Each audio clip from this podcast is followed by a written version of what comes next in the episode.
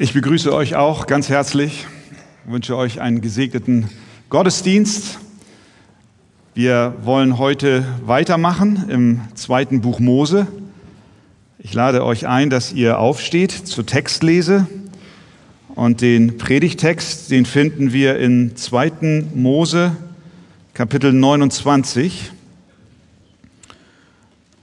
Und äh, er geht hinüber bis in das Kapitel 30 und dort Vers 10. Aber wir beginnen in 2. Mose 29 ab Vers 38.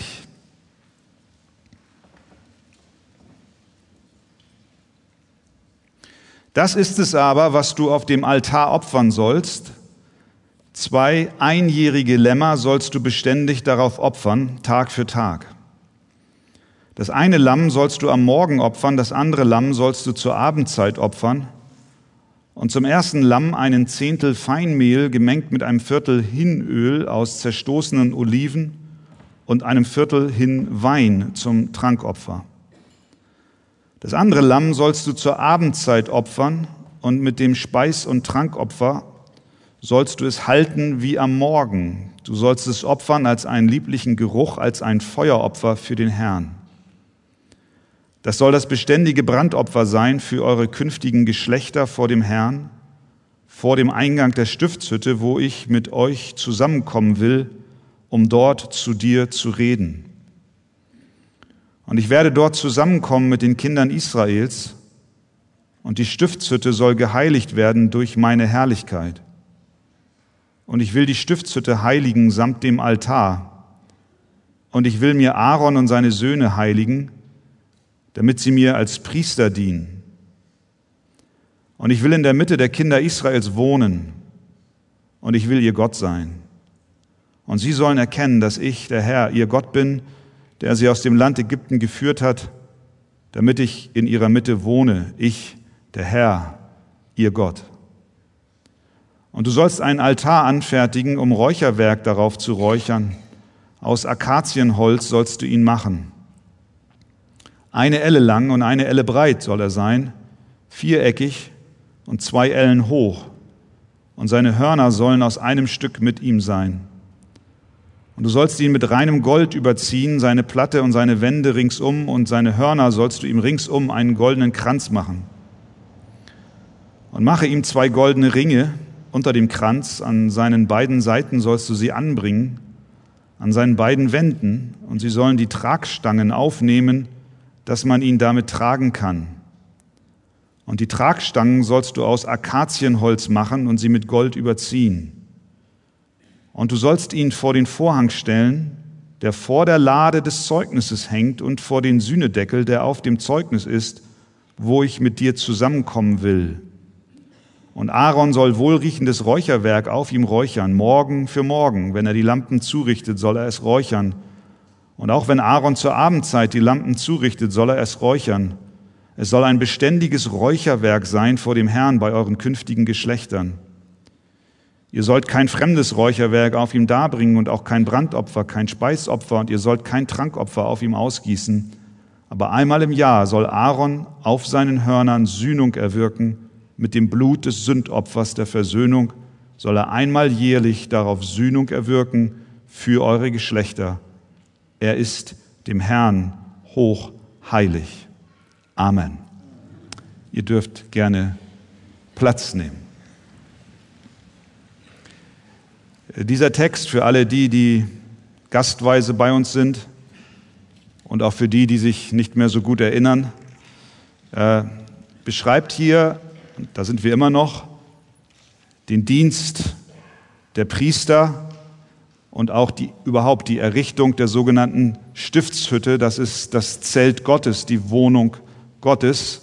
Gott hatte verheißen, unter und bei seinem Volk zu wohnen.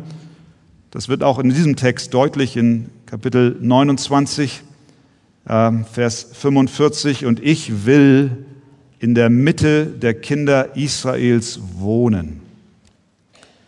Und ich will ihr Gott sein. Und sie sollen erkennen, dass ich der Herr, ihr Gott bin, der sie aus dem Land Ägypten geführt hat, damit ich in ihrer Mitte wohne. ich, der Herr, ihr Gott.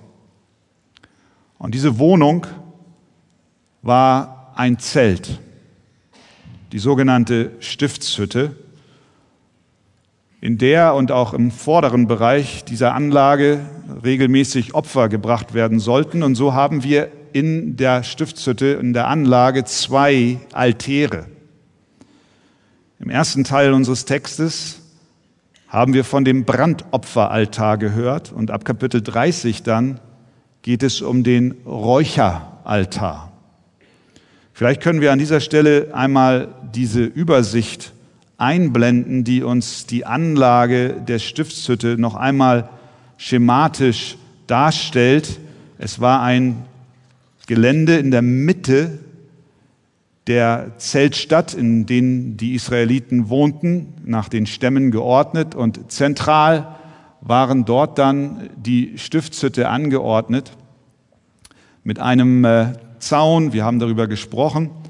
Und ihr seht in dieser Übersicht, dass wir vorne den Brandopferaltar haben und äh, dahinter dann das sogenannte Kupferbecken, in dem der Priester sich reinigte, bevor er dann in das Heiligtum, was dieses Zelt darstellt, hineingegangen ist. Wenn wir jetzt mal auf das andere Bild, ja, das ist jetzt nochmal die Vollbildversion. Vielen Dank. Und wenn wir, ja, genau, wenn wir jetzt mal ranzoomen, dann sehen wir dort die Stiftshütte getrennt mit dem Vorhang Nummer drei, der das Heilige, das Heiligtum mit, von dem Allerheiligsten trennte. In dem Allerheiligsten haben wir die Bundeslade, auch Thron der Gnade genannt. Und genau vor diesem Vorhang, dort mit Nummer 4 gekennzeichnet, befand sich der sogenannte Räucheraltar. Also zwei Altäre draußen im Vorhof, der Brandopferaltar und im Heiligtum der Räucheraltar. Und dieses Bild behaltet einfach mal im Hinterkopf, weil wir im Laufe der Predigt auch auf die Anordnung dieser Altäre zurückkommen werden. Vielen Dank für die Einblendung an dieser Stelle. Der Brandopferaltar wurde schon in Kapitel 27 näher beschrieben und wir haben, als wir an der Textstelle waren, auch inhaltlich einiges dazu gesagt. Auf diesem Brandopferaltar, der also im Vorhof stand, sollte ein ständiges Opfer gebracht werden. Vers 38 unseres gelesenen Textes in Kapitel 29. Das ist es aber, was du auf dem Altar opfern sollst. Zwei einjährige Lämmer sollst du beständig darauf opfern, Tag für Tag, ein Lamm am Morgen, das andere am Abend. Was bisher noch keine Erwähnung fand, das ist eben dieser Räucheraltar, der sich im Heiligtum der Stiftshütte befand.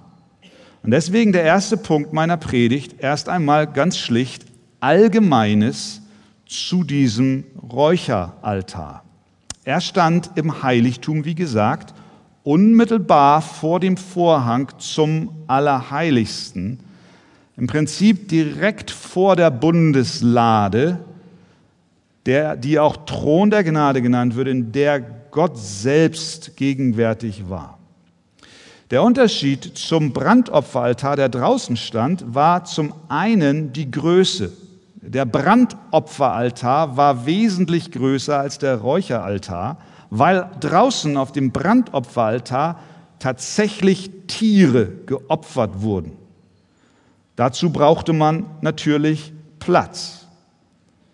Auf dem Räucheraltar im Heiligtum wurden keine Tiere geopfert. Dort wurde auch kein Speis- oder Trankopfer gebracht, wie unser Text gesagt hat. Das Einzige, was dort geopfert wurde, war das Rauchopfer. Wir sehen auch an den Materialien dieser beiden Altäre, dass das Prinzip in der Stiftshütte auch hier Anwendung fand. Je näher am Gnadenstuhl im Allerheiligsten, desto hochwertiger das Material. Das galt für die Zeltbahnen der Stiftshütte, das galt für die Vorhänge, aber auch für das Material des Altars. Der Brandopferaltar draußen im Vorhof war weiter vom Gnadenstuhl entfernt, vom Thron Gottes, wenn wir so wollen, und er war mit Kupfer überzogen. Der Räucheraltar, der ganz nahe nur durch den Vorhang getrennt war vom Gnadenthron, der war mit Gold überzogen. Auf diesem mit Gold überzogenen Altar sollte nur angeordnetes Räucherwerk geopfert werden. Fremder Weihrauch, wenn wir so wollen, war verboten. Vers 9, Kapitel 30. Ihr sollt kein fremdes Räucherwerk auf ihm darbringen und auch kein Brandopfer, kein Speisopfer und ihr sollt kein Trankopfer auf ihm ausgießen. Welche Materialien zur Herstellung des Rauches Verwendung finden, wurde genauestens beschrieben im selben Kapitel. Wenn ihr eure Bibel auf dem Schoß habt, könnt ihr es sehen.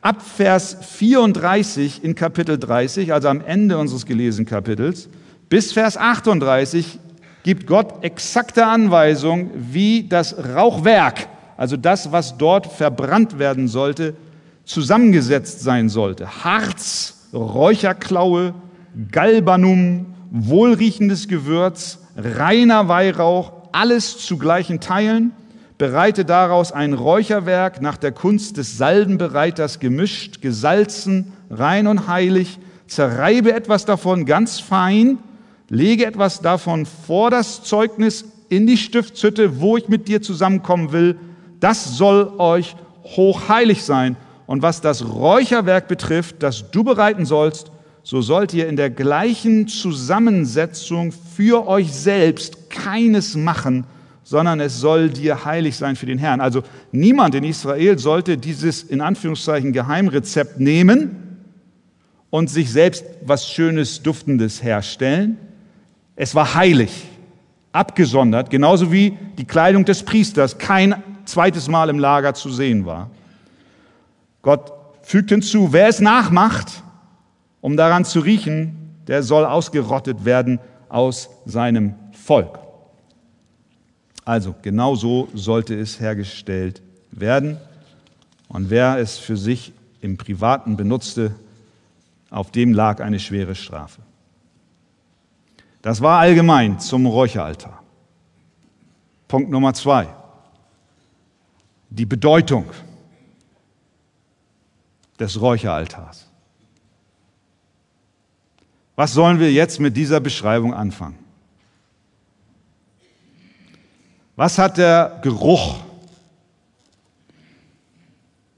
der nicht nur die Stiftshütte, das Zelt erfüllte, sondern die gesamte Gegend? Was hat es mit diesem Geruch auf sich? Und als der Rauch aufstieg, was symbolisierte er? Und was uns natürlich auch interessiert, was ist die neutestamentliche Bedeutung dieses Abschnitts? Nun, es gibt auf diese Fragen verschiedenste Antworten. Und diese Predigt ist nicht dazu da, in alle theologischen Details hineinzugehen, dann würden wir eine Woche brauchen, um das alles auszudiskutieren und zu beleuchten. Doch die unzweifelhafteste Bedeutung des Räucheraltars lässt sich aus den Gesamtaussagen der Bibel herleiten, nämlich, dass der Räucheraltar ein Altar des Gebets war. Es war ein Altar des Gebets. Schauen wir uns einige Bibelstellen an, um das aufzunehmen. Und bleib bei mir, bleib aufmerksam, schlaf nicht ein. Ich sage dir auch warum. Weil das hat was mit dir zu tun. Ich kann ja mal die Frage stellen, wer von euch betet? Aber jetzt, bitte, bitte, bitte, bitte, bitte. Das, da brauchst du dich auch nicht zu schämen, für die Hand zu heben. Manchmal gibt es ja so Fragen, da weiß man nicht, soll ich mich jetzt melden oder nicht. Das ist ein bisschen unangenehm vielleicht. Aber hier, jetzt kannst du, ja, wir alle beten. Und deswegen hat die Predigt was mit dir zu tun. Mit deinem Gebet. Der Räucheraltar war ein Altar des Gebets. Wie komme ich darauf? Psalm 141. David schreit dort. Herr, ich rufe zu dir, eile zu mir, schenke meiner Stimme Gehör, wenn ich dich anrufe, lass mein Gebet wie Räucherwerk gelten vor dir. Das Aufheben meiner Hände wie das Abendopfer. David bezieht sein Gebet, obwohl er kein Priester war, auf diese tägliche Anbetung in der Stiftshütte. Und er sagt, mein Gebet ist wie Räucherwerk. Im Neuen Testament sehen wir auch, dass das Rauchopfer im Tempel mit Gebet verknüpft war. Zacharias, den kennen wir aus der Weihnachtsgeschichte. Als der Engel Gottes zu ihm kam, um ihm zu offenbaren, dass er einen Sohn bekommen wird, den Johannes. Und er es ankündigte, da lesen wir in Lukas Kapitel 1 ab Vers 8, es geschah aber als Zacharias, wir wissen, er war gerade in der Zeit ausgewählt aus dem Priestergeschlecht, den Dienst im Tempel zu tun. Es geschah aber, als er seinen Priesterdienst vor Gott verrichtete, zur Zeit, als seine Abteilung an die Reihe kam, da traf ihn nach dem Brauch des Priestertums das Los, dass er in den Tempel des Herrn gehen und räuchern sollte. Genau das hat er gemacht. Und die ganze Menge des Volkes betete draußen zur Stunde des Räucherns. Das heißt, in dem Moment, wo der Priester das Rauchopfer brachte, war das Volk zum Gebet versammelt. Und nicht nur das Volk, sondern später sagt der Engel in Vers 13, fürchte dich nicht, Zacharias, denn dein Gebet ist erhört worden, während er räucherte. Das heißt, auch der Priester hat gebetet. Das Volk hat gebetet der Priester hat gebetet. Das Rauchopfer symbolisiert das Gebet, was der Priester vom Volk vor den Thron Gottes in Form des Rauchopfers bringt. Im Buch der Offenbarung begegnet uns dieselbe Symbolik. Der Apostel Johannes sah 24 Älteste, die Gott auf seinem himmlischen Thron anbeteten. Offenbarung 5, Vers 8. Und als es das Buch nahm, fielen die vier lebendigen Wesen und die 24 Ältesten vor dem Lamm nieder. Und sie hatten jeder eine Harfe und eine goldene Schale voll Räucherwerk. Das sind die Gebete der Heiligen. Offenbarung 8, 3 und 4. Und ein anderer Engel kam und stellte sich an den Altar der hatte ein goldenes Räucherfass. Und ihm wurde viel Räucherwerk gegeben, damit er es zusammen mit den Gebeten aller Heiligen auf dem goldenen Altar darbringe, der vor dem Thron ist. Und der Rauch des Räucherwerks stieg auf vor Gott, zusammen mit den Gebeten der Heiligen aus der Hand des Engels merken wir, dass der Räucheraltar was mit uns zu tun hat? Wenn du betest, dann steigt ein angenehmer Geruch zum Himmel auf. Das bedeutet, die Gebete der Kinder Gottes sind ein Rauchopfer, das vor Gott aufsteigt.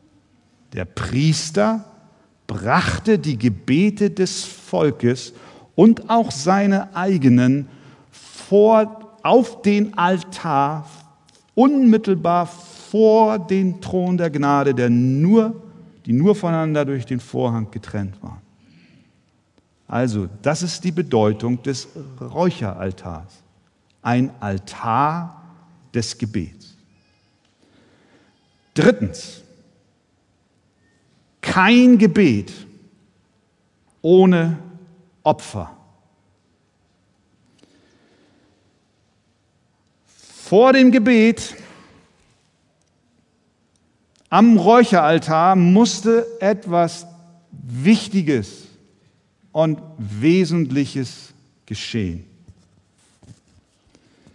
Sühnung für die Sünden. Und jetzt erinnere dich nochmal an die Anordnung der beiden Altäre in der Stiftshütte. Draußen als erstes der Brandopferaltar. Innen der Räucheraltar. Wenn also ein Priester in Richtung Gnadenthron ging, ging er zuerst zum Brandopferaltar. Morgens und abends wurde ein Lamm geopfert, dessen Blut zur Sühnung der Sünden fließen musste. Von diesem Brandopferaltar ging er dann zu dieser Waschbecken aus, zu diesem Waschbecken aus, aus Metall, um sich selber abzuwaschen. Ein bronzenes Waschbecken, um gereinigt zu werden, bevor er in die Stiftshütte ging. Und erst nach der zeremoniellen Reinigung opferte er Weihrauch und all diese Gewürze auf dem Räucheraltar. Auch der Räucheraltar selbst, nicht nur der Priester, sondern auch der Altar selbst musste mit heiligem Blut eines Opfers besprengt werden. Schaut in Vers 10. Aber einmal im Jahr, Kapitel 30, soll Aaron auf seinen Hörnern, also auf den Hörnern des Altars, Sühnung erwirken mit dem Blut des Sündopfers der Versöhnung soll er einmal jährlich darauf Sühnung erwirken für eure Geschlechter. Er ist dem Herrn hochheilig.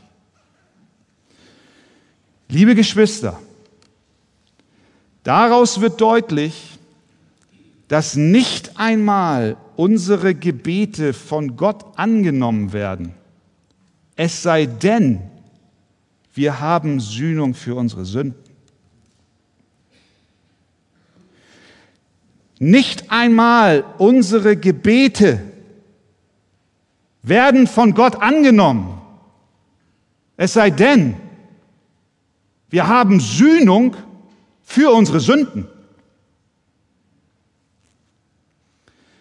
Während draußen morgens und abends Opfer zur Sühnung gebracht wurden, stiegen im Inneren des Zeltes die Gebete zu Gott auf. Und bevor aber der Altar zum Gebet genutzt wurde, musste er mit heiligem Blut geweiht werden. Der Zugang zu Gott im Gebet wurde nur durch das Blut möglich, das die Reinigung der Sünden brachte. Und während draußen geopfert wurde und innen gebetet wurde, wurde das Volk stets daran erinnert, täglich daran erinnert, es gibt kein Leben des Gebetes losgelöst von einem Opfer zur Sühnung der Sünden. Und da merken wir plötzlich, was Gebet ist. Und was für ein Privileg es ist, dass wir beten und wir merken auch, was Gebet nicht ist. Die Grundlage jedes Gebetes ist ein Opfer. Jetzt fragst du, ja, aber hört Gott nicht auch die Gebete von Ungläubigen?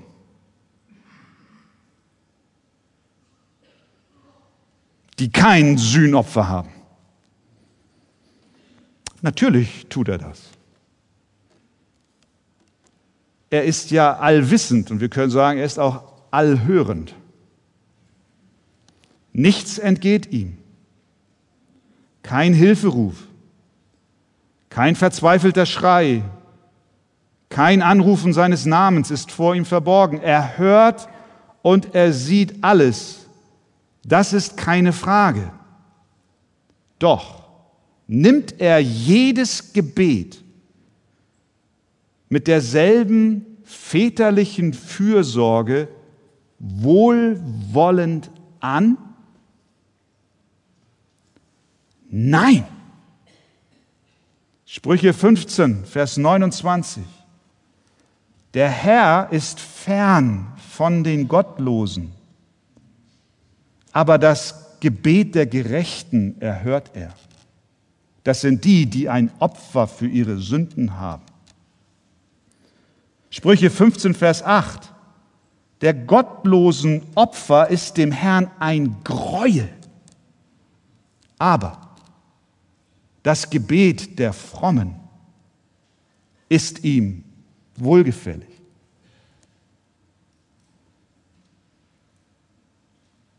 Wird das Gebet eines gottlosen Menschen, der nicht im Vertrauen auf ein für ihn vollbrachtes Sühneopfer sich zu Gott wendet, gehört?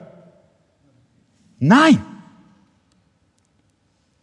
Es gab keine Abkürzung zum Räucheraltar. Es musste Blut fließen. Es musste Reinigung erfolgen. Es musste Besprengung her.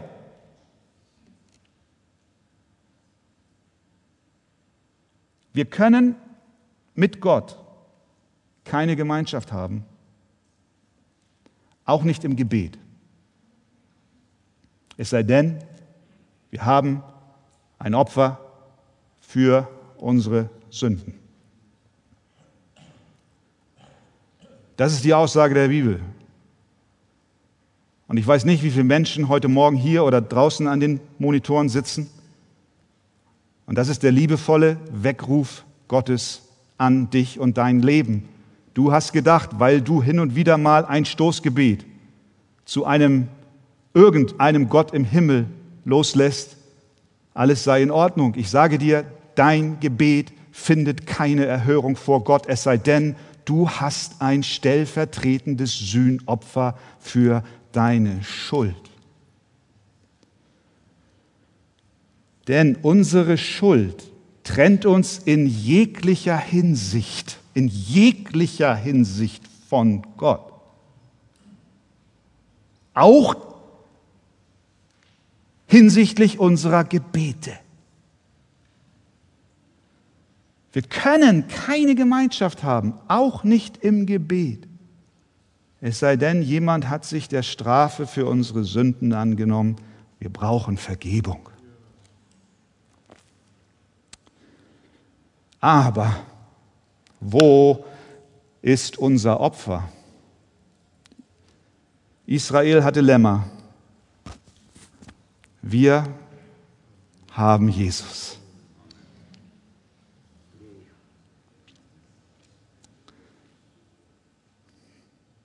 Hebräer 10, Vers 19.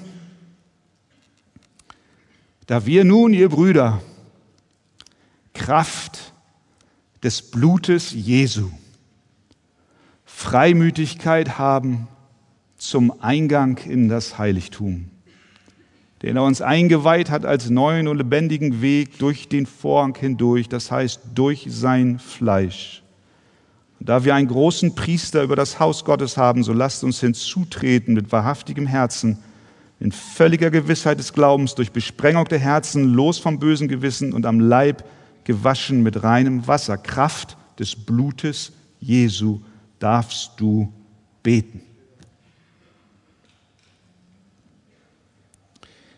Das erklärt auch, warum Christen im Namen Jesu beten.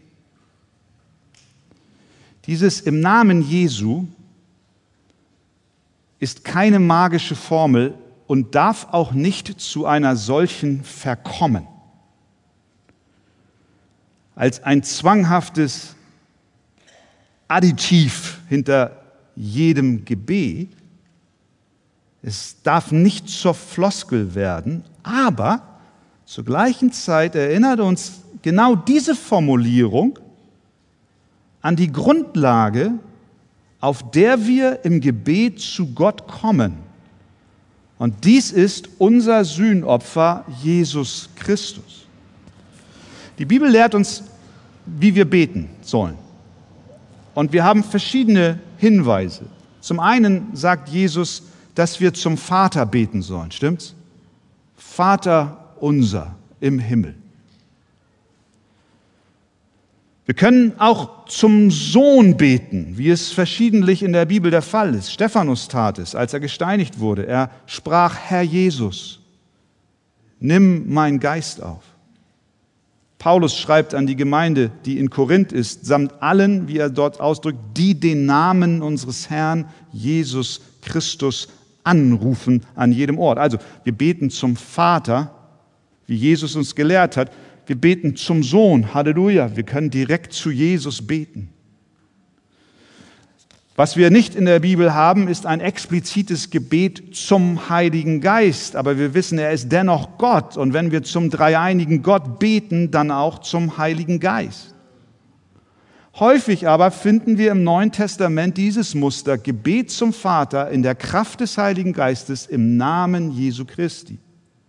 Jesus selbst sagt, Johannes 14, Vers 13, und alles, was ihr bitten werdet, in meinem Namen, das will ich tun, damit der Vater verherrlicht wird in dem Sohn. Johannes 15, Vers 16, nicht ihr habt mich erwählt, sondern ich habe euch erwählt und euch dazu bestimmt, dass ihr hingeht und Frucht bringt, und eure Frucht bleibt, damit der Vater euch gibt, was auch immer ihr ihn bitten werdet, in meinem Namen. Im Namen Jesu zu beten bedeutet, sich bewusst auf Jesus Christus zu verlassen, zu vertrauen, dass er mich zu Gott bringt. Wir drücken aus, dass wir in ihm unsere Anliegen vor den Vater bringen, auf Grundlage dessen, was Jesus Christus für uns getan hat. Wir können ohne Christus nicht beten. Ohne sein Sühnopfer sind unsere Gebete Schall und Rauch. Das ist im Einklang mit den Gläubigen im Alten Testament. Die Israeliten kamen immer und immer wieder im Namen des Bundes zu Gott. Und äh, dieser Bund, in dem sie kamen, wurde durch unterschiedliche Opfer besiegelt. Und im neuen Bund nähern wir uns auch auf Basis des Bundesopfers.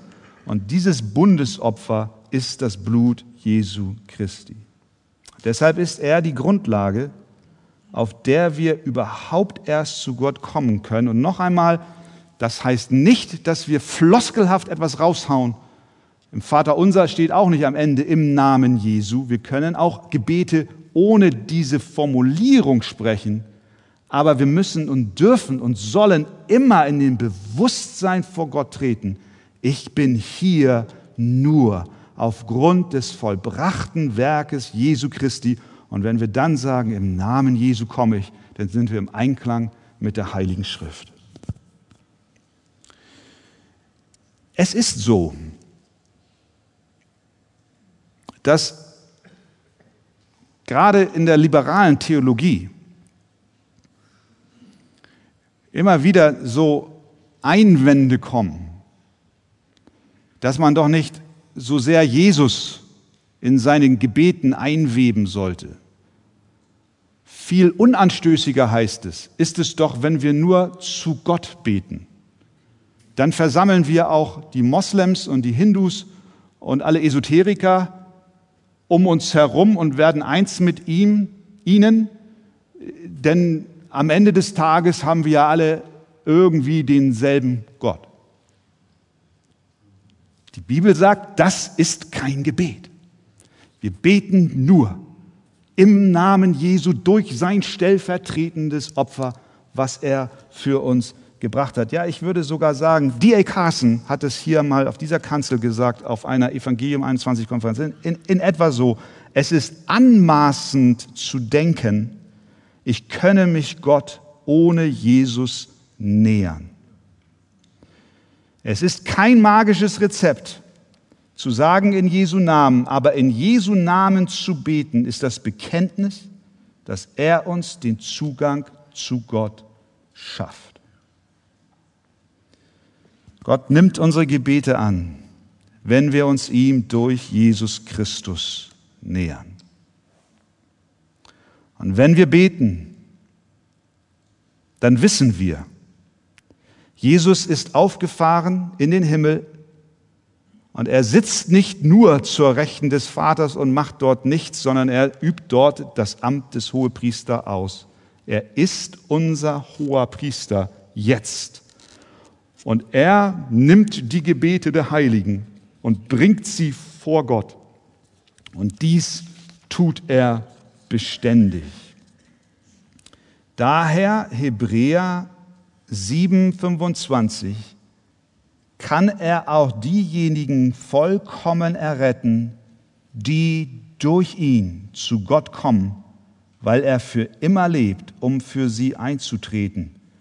Und dies tut er ständig. Hebräer 9,24. Denn nicht ein mit Händen gemachtes Heiligtum in eine Nachbildung des Wahrhaftigen ist der Christus eingegangen, sondern in den Himmel selbst, um jetzt für uns vor dem Angesicht Gottes zu erscheinen. Das bedeutet, durch seinen Dienst, den Jesus jetzt im Himmel tut, sichert er dir zu, dass deine Gebete vor Gott kommen und dort Gehör finden.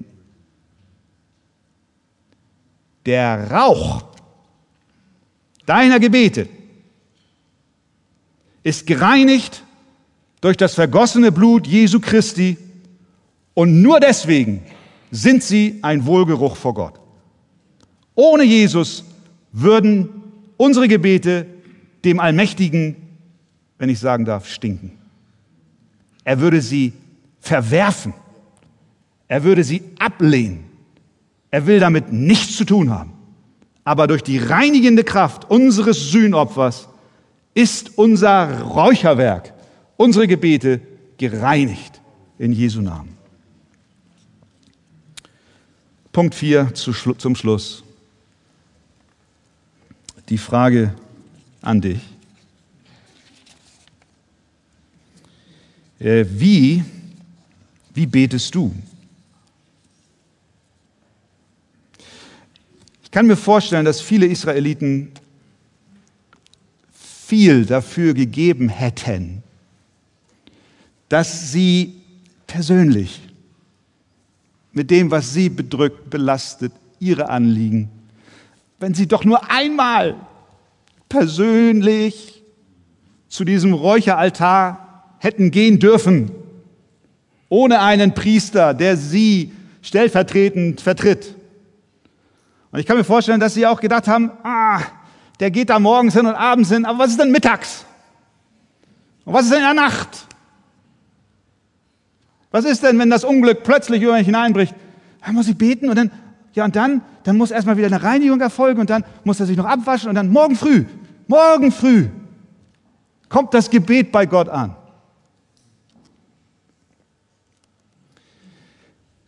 Durch Jesus haben wir ein großes Privileg, liebe Geschwister. Durch ihn können wir, kannst du jederzeit vor Gott kommen. Jederzeit. Er tut seinen Dienst rund um die Uhr. Er reinigt deine Gebete permanent. Wenn du in seinem Namen kommst, dich berufst auf sein stellvertretendes Opfer, in dem Bewusstsein kommst, Herr, ich komme zu dir aufgrund dessen, was Christus für mich getan hat und hier sind meine Anliegen. Hier sind meine Anliegen. Meine Anliegen sind, Vater, dein Reich komme. Lass deine Gemeinde blühen. Lass das Evangelium hinausgehen in alle Welt. Erlöse du meine verlorenen Familienangehörigen und Freunde. Ich komme zu dir und bete, lass dein Reich kommen. Dein Reich komme. Ich bete, dein Wille geschehe wie im Himmel, so auf Erden. Du kommst zu ihm, egal wann, und du sagst, Herr, versorge mich, unser, mein tägliches Brot, gib mir heute, jetzt. Ich brauche dich, ich brauche deine Versorgung, gerade in diesem Moment. Und du weißt, dein Gebet ist durch das Blut Jesu geheiligt und es steigt als ein angenehmer Geruch vor den Thron Gottes. Unser tägliches Brot gib uns heute und du betest, Herr, bewahre mich vor dem Bösen, bewahre mich vor den Angriffen des Teufels. Du betest, bewahre mich vor dem Bösen. Was für ein Privileg! Meine Frage ist, wie betest du? Betest du in diesem Bewusstsein? Ich muss ganz ehrlich sagen, die Vorbereitung hat mir geholfen, neu das Gebet zu schätzen und zu sagen, Herr, vergib mir, wenn ich das so, so fahrlässig dahin gebetet habe, so eine, so, so eine, ja, jetzt bete ich. Wir haben Zugang zum Vater durch Jesus Christus. Ein Vorrecht, dass wir jederzeit kommen können. Leider gibt es viele Christen, die dieses Privileg nicht schätzen. Zu selten beten wir auch all diese Dinge, die Jesus in seinem Vater unser uns lehrt, dass sein Reich kommt, dass sein Wille geschieht, dass er unsere Schuld vergibt. Vergib uns unsere Schuld, wie auch wir vergeben unseren Schuldigern. Dies alles ist Beten im Namen Jesu, weil Jesus es uns gelehrt hat. Und wenn wir diese Gebete beten, dann wissen wir, sie finden Erhörung. Ja, das ist die herausfordernde Frage an dich und an mich. Wie beten wir? Schätzen wir dieses Privileg? Danken wir, dass wir alle Dinge vor Gott bringen dürfen? Oder verschmähen wir den Wohlgeruch des Gebetsaltars? Gott sagt in 1. Thessalonicher, betet ohne Unterlass. Ja, tun wir das? Vermutlich zu wenig. Gott ist gnädig. Er lädt dich wieder neu ein, zu sagen, Herr, hilf mir. Ich möchte in Gemeinschaft mit dir sein. In ständiger Gemeinschaft, im Austausch, im Gebet, weil ich neu verstanden habe, es ist ein Geschenk. Gott freut sich, wenn wir uns ihm nähern durch den Sohn. Er hat Segen verheißen. Und er hat Antwort verheißen. Und er will dich überschütten mit seiner Gnade. Amen. Ja, Vater, wir danken dir für deinen Sohn Jesus Christus, der unsere Gebete reinigt und heiligt und ohne den wir gar nicht beten können. Was für ein Gewicht steckt dahinter? Was für eine Botschaft? Ein Opfer muss her, Reinigung muss her. Danke dafür, Herr Jesus. Du hast den Weg frei gemacht. Und ich bete für uns, die wir hier versammelt sind. Ich bete wirklich. Erwecke du unsere Herzen Erwecke du unseren Geist neu, dass wir beten, dass wir beten. Beten, wie du es uns gelehrt hast. Aber in dem Bewusstsein, dass dies nur möglich ist durch Jesus Christus.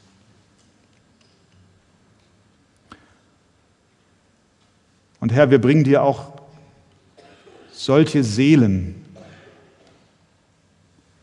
die dies hören und jetzt merken, dass ihre bisherigen Gebete nichts anderes als Schall und Rauch waren, weil sie niemals ein Sühnopfer für ihre Sünden hatten. Herr, benutze doch dein Wort. Erkläre es den Herzen. Wir können es nicht mit unseren Worten tun, aber dein Geist, er macht tote Herzen lebendig. Und ich bete darum, dass du gerade jetzt Blinde sehend machst, dass sie Christus erkennen als das notwendige Opfer, was ihnen auch hinsichtlich ihrer Gebete den Zutritt zu Gott verschafft. Wir brauchen Vergebung. Herr, ich bete für solche, die das jetzt gerade betrifft. Und ich danke dir, dass du dein Werk tust und dass du deine Kinder rettest. Amen.